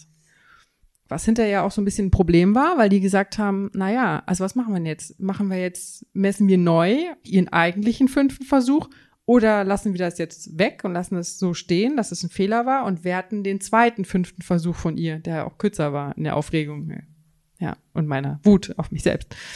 Ähm, und da haben sie aber gesagt, nee, wir messen nach. Und da hatte ich eben das Glück, dass der Kampfrichter draußen, die markieren ja die äh, Wurflöcher, Ein- also die stecken ja den da. Messer da Ja, rein. ja. Also den Messer stecken die ja da rein. Und der hat gesehen, ich stehe ja hier bei 77 Meter und da vorne wird 72 Meter angezeigt. Das stimmt ja was nicht. Also irgendwo, ja, und wir reden ja jetzt nicht über acht Zentimeter, nee, ne? genau. Ja, und dann hat er da halt eine Münze reingepackt Ja. in das Loch und hat es markiert.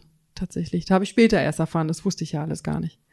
Da habe ich später erst erfahren, der hat das markiert und so konnten die nachmessen. Also sie haben erst digital nachgemessen, die haben im Fernsehen hat man ja mal diese Linie ein, eingeblendet Ja. gesehen oder das haben die erstmal kontrolliert, auch auf dem Bildschirm. Das war im Stadion auf dem Bildschirm, konnte man das auch erkennen, wo der runterkam, ähm, dass das nicht passte mit dem Ergebnis. Also das haben die dann noch schnell festgestellt, dass es nicht sein kann. Dann war eben die Frage, wie können sie es nachmessen? Und das konnten sie eben nur, weil er es markiert hatte. Das heißt, es ist gar kein normaler Vorgang. Der hat so ein paar Pence aus seiner Tasche gezogen und hat die da reingeschmissen. Mhm. Das war aber seine eigene Entscheidung. Mhm. Krasser Das oder? Ja, ich habe mich sehr bedankt bei ihm. Ja, krass, krasser Shit. Ja, genau.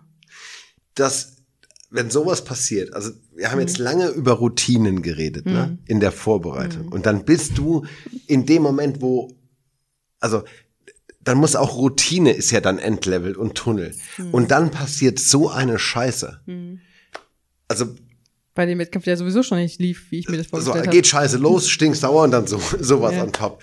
Ähm, also gab es da einen Moment, wo du gesagt hast, dass ähm, die klauen mir meine Spiele oder jetzt gehe ich Mhm. oder Nee, gab's nicht.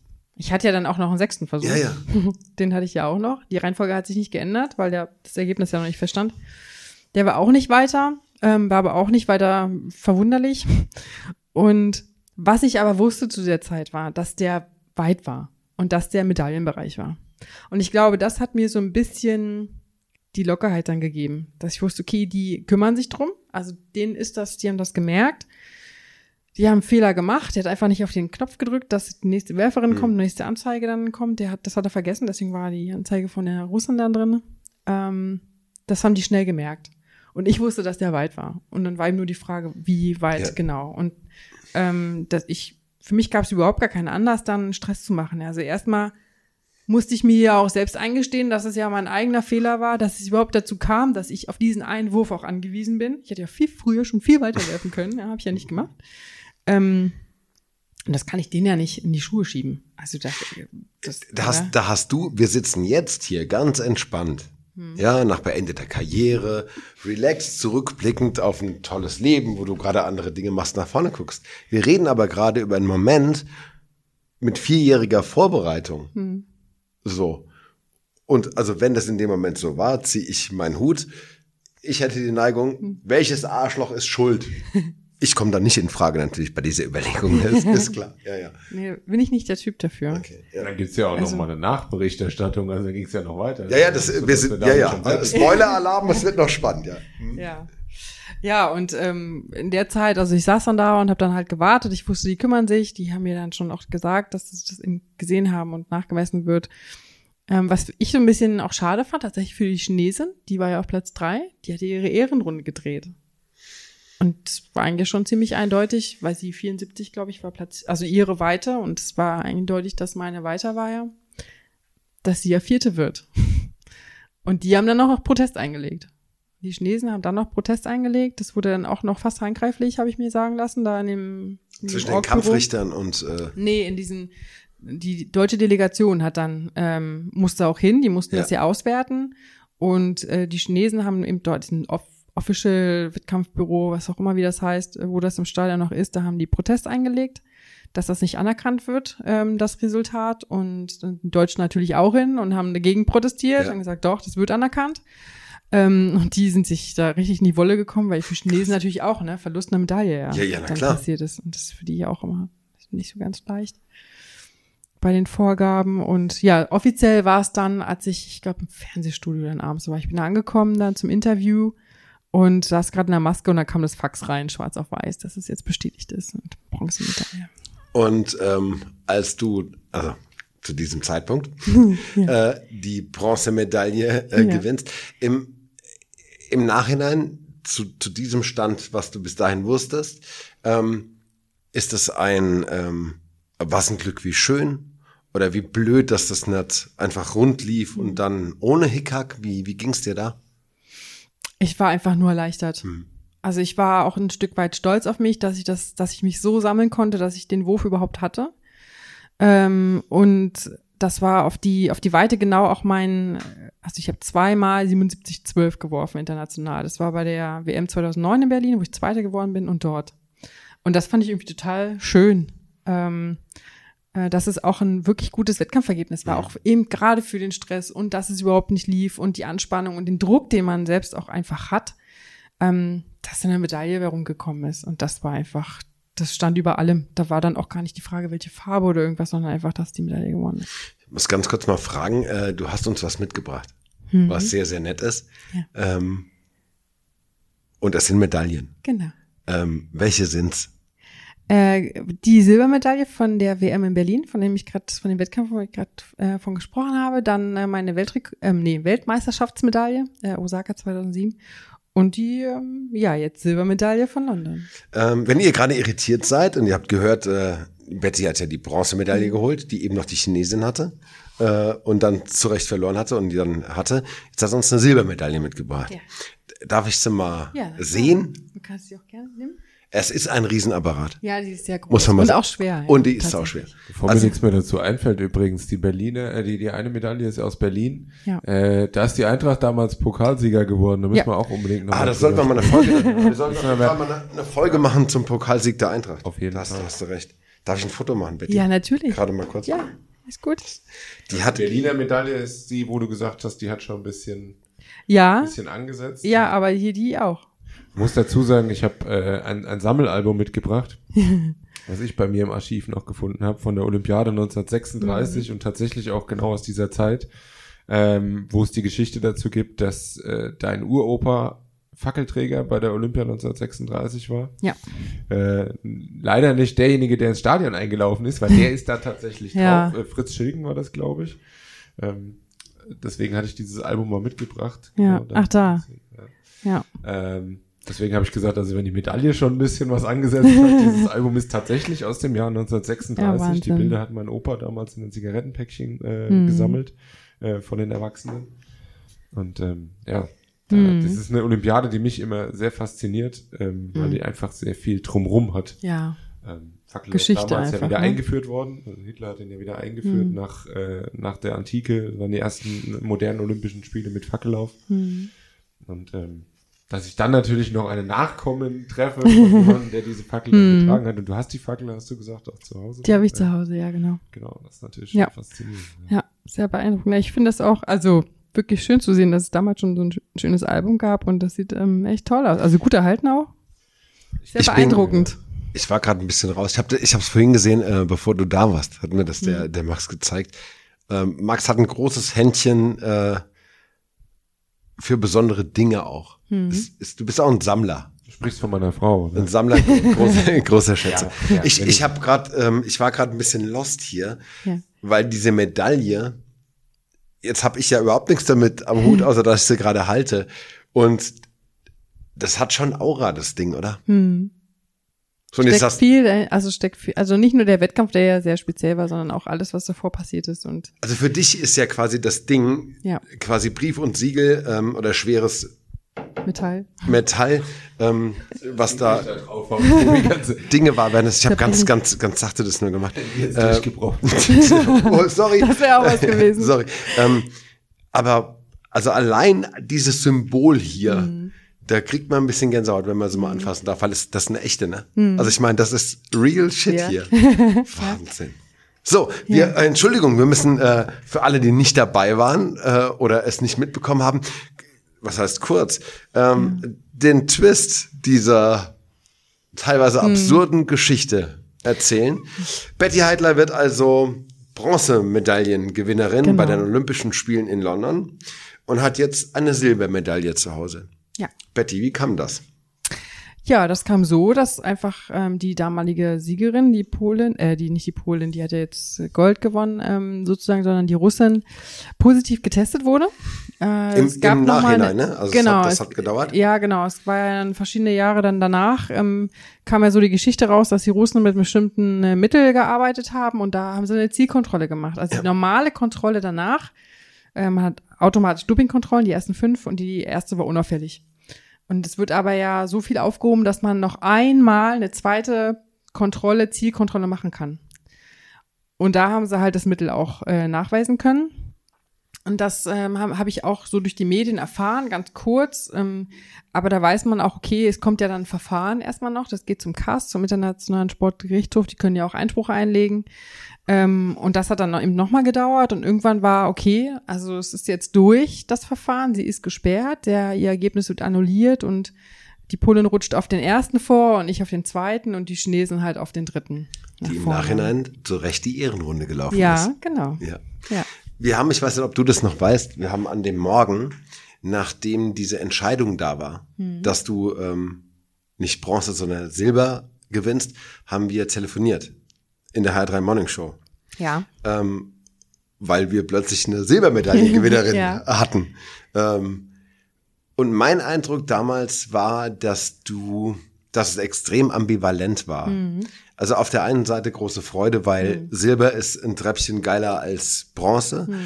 Und trotzdem, glaube ich, war auch, hast du irgendwas gesagt, in so eine Richtung, ähm, ist dir auch was geklaut worden, so ein Moment. Ist das Mhm. Ja. immer noch die, die Betrachtung? Mit jetzt mehr Abstand, also nicht so viel mehr Abstand, weil es war ja auch erst vor zwei Jahren, als Ja. ich die bekommen habe, ähm, glaube ich, überwiegen die positiven Momente. Und das Mhm. ist auch nicht eher so meine Art. Das war ja damals sehr frisch.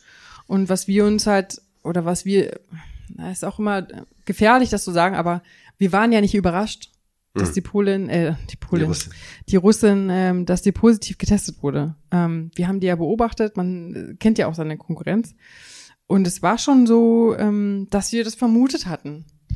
Und dann ist Weil, der, weil die äh, zu schnell oder auf dem Punkt ungewöhnlich gut war dann, oder? nee, das ist einfach so, man sieht die ja am Anfang der Saison, geht ja meist im Mai los und dann verschwinden die auf einmal, sind gar nicht mehr da Hm. und dann tauchen die wieder auf und sehen halt ganz anders aus. Oh ja, okay. Und ähm, man sieht, dass da was passiert ist. Ja. Und dann werfen die, dann tra- trainieren die halt auch nicht mehr. Die laufen dann umher, gucken sich an, was die anderen so machen, wo ich denke, hm, ist irgendwie eigentlich auch komisch. Und dann ziehen die halt, kommen die an den Wettkampf, sieht aus, als wäre das jetzt irgendein Wurfmeeting und äh, zieht ihre Leistung ab und sieht ein bisschen unbeeindruckt aus. Und das ist irgendwie schon, das fällt Komisch, auf. ja. ja. Ist das eigentlich die Medaille von der Russin? Also wie kriegt die die abgenommen und du bekommst sie oder kriegst du dann eine extra Medaille? Also wir werden, äh, wir wurden aufgefordert, ich ja dann auch, unsere Medaillen zum äh, DOSB oder ich musste zum DOSB schicken. Hätte ich gesagt, weiß nicht mehr, wo Ähm. sie ist, aber die silberne will ich trotzdem. Äh, nein. Also ich weiß nicht, ob es funktioniert Ja, hätte. okay. Aber Bei ja. dem einen oder anderen, wo sie gestohlen Was wird. jetzt mag's schon ja- klar wurde, äh, ist, dass das wird nicht zu dir passen. Ja, nee. genau. Und äh, ich musste sie einschicken und es hieß, ich bekomme dann die silberne, aber es ist nicht die von, äh, von der Polin damals. Ich meine, nee, die Russin hat ja Nee, Gold Polen. gewonnen. Ist ja Es schon. ging ja eins, Ach eins so, hoch. Ja, ja, stimmt. genau. Ja, Also ja, hier ja, ist jetzt-. Genau. Entschuldigung, das war mein Denkfehler. Also hier ist jetzt der Name nicht ähm, reingraviert. Mitunter werden die, sind die Namen drinne, also dann funktioniert es ja sowieso nicht. Ja, Ähm, die produzieren auf Reserve. okay. Das ist ja schon auch nicht das erste Mal, dass sowas passiert. Und Ja. die haben auf Reserve Mama, fünf, und sechs mehr wegen, du weißt schon. Ja. genau. Und dann werden die nochmal neu graviert und dann kriegt man halt dann die überreicht und dann, genau. Wo sind Ja. die Dinger? Die liegen in der Vitrine. Bei dir zu Hause? Ja. Und ähm, jetzt hast du so viel über Routinen gesprochen. Hm. Ähm, dann läuft man routiniert auch relativ häufig dran vorbei an so einer Ja. Vitrine wahrscheinlich. Ja. Ähm, siehst du sie ab und zu noch? Also im Sinne von, von wirklich bewusst. Hm. Du müsstest jetzt sagen, nein, aber dank euch, Max und Tobi, war heute wieder ein Moment. Ja, tatsächlich war es so. Also Wirklich? äh, ja, sie steht auch so im Übergang zwischen Eingangsbereich und so Wohn- und Essbereich. Nicht zu genau beschreiben. Wir haben auch ein paar Hörer, also nicht. Also sie ist nicht zu übersehen. Aber ähm, es ist so, wenn ich genau, wenn wir, wenn ich ein Interview jetzt äh, habe und ähm, ich werde darum gebeten, dass ich auch was mitbringe und die Medaille mitbringe, natürlich gehe ich da bewusst dran. Deswegen habe ich ja auch entdeckt, oh Gott, da ist Rost dran. Also bei diesen anderen zwei Medaillen war ganz schockiert. Frau Heidler, da also ich müssen muss, wir noch mal drüber gehen. äh, Ich muss äh, wirklich überlegen, ob ich die da lasse oder nicht. Auf der Rückseite sieht man das ja hier auch. Ähm, ob ich da vielleicht doch mir was anderes äh, überlege, weil es anscheinend doch nicht so gut ist. Mm. Oft ist es so, wenn wir Besuch bekommen und jemand da ist, der die halt noch nicht gesehen hat Mhm. Ja. und dann so stehen bleibt, nicht so, hä? Ach, ah, ja, das ist die Vitrine. Ah ja, hier übrigens, das ist diese und dann äh, Geschichte. schon auch ähm, wieder natürlich dann ins Gespräch kommen und ich dann was erzähle oder gefragt wird, was ist jetzt welche Medaille. Es sind auch nicht alle Medaillen in der Vitrine, sondern wirklich die wichtigsten oder für mich persönlich bedeutsam sind da drin. Du hast äh. Osaka 2007 hier. ja. Auch eine, also was toll ist, die Unterschiedlichkeit auch im Design. Ja, auch schön, oder? Mhm. Ganz toll. Ich weiß von anderen Sportarten, dass die immer die gleiche Medaille haben, nur dass was anderes draufsteht. Und das ist bei uns zum Glück nicht so. Mhm. Ja. Es ist wirklich auch immer ähm, Ich krieg, je, also ich krieg einfach ein bisschen Gänsehaut, wenn man so Dinge in der Hand hat. Mhm. Ist schon Ja, ist schon besonders, das stimmt. okay. Also eine, ja, weißt du, wenn, wenn man das so liest, ähm, dann liest man halt unfassbar viele Erfolge, ne? Mhm. Und hier deutsche Meisterschaften und da Olympische Spiele und da Weltrekord und hinter jedem dieser Dinger steckt ja unfassbare Arbeit und unfassbare Geschichte. Von daher finden wir das so schön, wenn man es mal entblättert. Ja. So. Als London vorbei war, hast du noch vier Jahre lang Genau, geworfen, bevor du entschieden hast, jetzt ist gut. genau. Was hat dazu geführt? Was, was ist passiert, dass du gesagt hast, ich will, kann, was weiß ich nicht mehr. Ja, also es ist viel passiert. Es ist ein langer Prozess gewesen. Ich habe nach London schon ähm, gesagt, ich entscheide von Jahr zu Jahr, was ich mache. Ob ich überhaupt bis 16 nochmal trainiere oder nicht. Ich bin in der Zwischenzeit, äh, 2013, auch nach Berlin zurückgegangen. Ähm, aus privaten Gründen. Und musste da erstmal wieder mein Umfeld, also was hier natürlich über viele Jahre ich aufgebaut hatte, das musste ich nur dort neu aufbauen. Ich hatte Glück, dass mein Trainer äh, mitgekommen ist. Ähm, das war auch die Bedingung, anders hätte das auch gar nicht funktioniert. Und dann ist es einfach, dass man älter wird, man schätzt sich selbst ein, die eigene Leistungsfähigkeit und fragt sich auch, ja, was kann ich denn noch erreichen? Schaffe ich denn noch eine Bestleistung? Also Ziel ist ja immer, sich zu verbessern. Also mein Ziel war das immer, Ja. das, oder mindestens das Leistungsniveau von vorher zu erreichen. Ähm, komme ich da noch hin? Und mit welchem Aufwand komme ich da hin? Wie gesagt, ich bin ja auch nicht jünger geworden. Ähm, und dann, ähm, ja, denkt man sich beruflich, also man, ich wusste auch sehr zeitnah, dass das Hammerwerfen nichts ist, was ich ewig machen kann. Also ich muss irgendwann aufhören. Und ich wollte mir immer ein bewusstes Ende auch setzen, also dass nicht jemand kommt und sagt, nur eigentlich bist du jetzt so schlecht, ähm, es reicht jetzt mal langsam. ähm, ich wollte selbst, fürs Dschungelcamp. Genau. ich wollte selbstbestimmt aufhören. Und ich wollte auch aufhören, wenn ich noch gut bin. Also nicht Mhm. Ja. so das so absteigende Ast und so. mit Würde, äh, ja, ja, mit, Genau. mit Glanz noch, ja. Genau. Und ähm, ja, dann war ein Jahr, dann war noch ein Jahr und dachte ja, okay, jetzt kannst du auch noch die zwei Jahre machen bis Rio. Machst Rio noch, aber nach Rio ist dann Schluss. Ich wollte beruflich auch weiterkommen. In der Zwischenzeit hatte ich dann auch geheiratet. Da ist die Familie rückt dann auch immer mehr in den Mhm. Fokus. Und was ich auch gemerkt habe, das fand ich äh, wirklich auch für mich erstaunlich, dass ich nicht mehr so lange weg sein wollte von zu Hause. Mhm. Also die Prioritäten haben sich auch dann schon leicht verschoben. Ähm, dann hatte ich parallel Jura studiert. Ich wusste, dass ich äh, bei der Bundespolizei weiter meinen Weg gehen will mit dem Jurastudium. Ähm, und man macht ja so eine Lebenszeitberechnung auch. Das kommt dann halt alles zusammen. Und Du machst so eine Lebenszeitberechnung. ich musste das, ja, ja. in, ja, in dem Ja, Fall habe ich das gemacht. Ja. Klar. Und Bei Jura kommt dir deine Selbstdisziplin auch wieder ganz entgegen, ja, oder? ja, Komm, ja, ja, musste ich auch ging auch nicht Ja. anders. Aber ähm, genau, und da war okay, dann Rio, aber nach Mhm. Rio auf jeden Fall Schluss. Und dann hatte ich noch einen ganz tollen, super tollen Abschlusswettkampf äh, an der Nordsee auf Borkum. Hab Dann nochmal 74-0 geworfen und das war perfekt. Das perfekte Ende und zum richtigen Zeitpunkt mit der richtigen körperlichen Verfassung, einem tollen Ergebnis. Und ja, nun war vorbei. Das ist jetzt ähm, fünf Jahre her. Hm. Stimmt das, was jetzt hier? Ja, Äh, fünf Jahre her. ähm, wie ist es, wenn man, wenn du dich davon erzählen hörst? Ist es noch ganz da? Also ist es präsent oder ist es irgendwie ein anderes Leben? Also es fühlt sich kürzer an als fünf Jahre. Hm. Obwohl ich ja weiß, was jetzt in den fünf Jahren passiert ist und dann ist das auch, haut es auch schon wieder hin, weil auch sehr viel passiert ist. Ähm, aber es fühlt sich an wie, ja, vielleicht zwei Jahre. Hattest du noch mal einen Hammer in der Hand seitdem? Nur um ihn von A nach B zu räumen.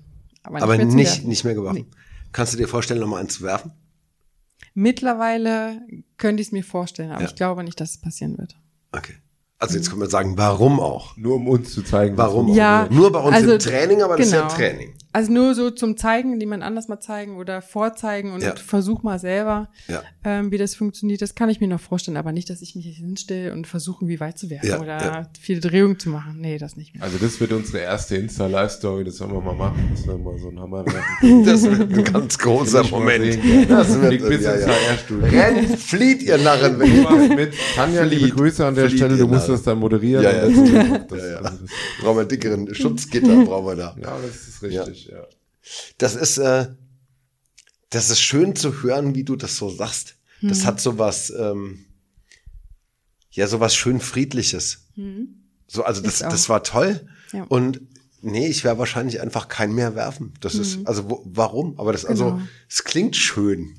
Fühlt sich auch so an. Ja. Also es war auch, das selbstbestimmte Ende war eins meiner Ziele und dass ich aufhöre und nicht das Gefühl habe, ich hätte was verpasst oder ich hätte was anders machen sollen, sondern einfach damit auch gut abschließen kann. Das war ein Lebensabschnitt, war von vornherein klar, Schnellkraftdisziplin, das kannst du nicht lange machen, ähm, musst ein Ende finden und ich habe ja super viel Pläne gehabt für die Zukunft schon. Deswegen war es so ein fließender Übergang und ähm, weine da überhaupt nicht hinterher, sondern bin einfach nur stolz und froh, dass ich das erleben durfte und so erfolgreich war und viele tolle Menschen kennenlernen durfte und alles, was so dazugehört, da bin ich super dankbar einfach für diesen Le Lebensabschnitt. Krass, Ja. krasses Abenteuer auch, oder? Ja, So mal. viel zu erzählen. Also ich Ja. glaube, wir könnten jetzt auch den ganzen Abend hier noch sitzen, aber ja, kann viel erzählen. wir. Wir können den ganzen Abend hier sitzen. Das ist nur, Es gab einfach den Moment, die Frau, die hier neben dir sitzt, Max, ist dir das bewusst?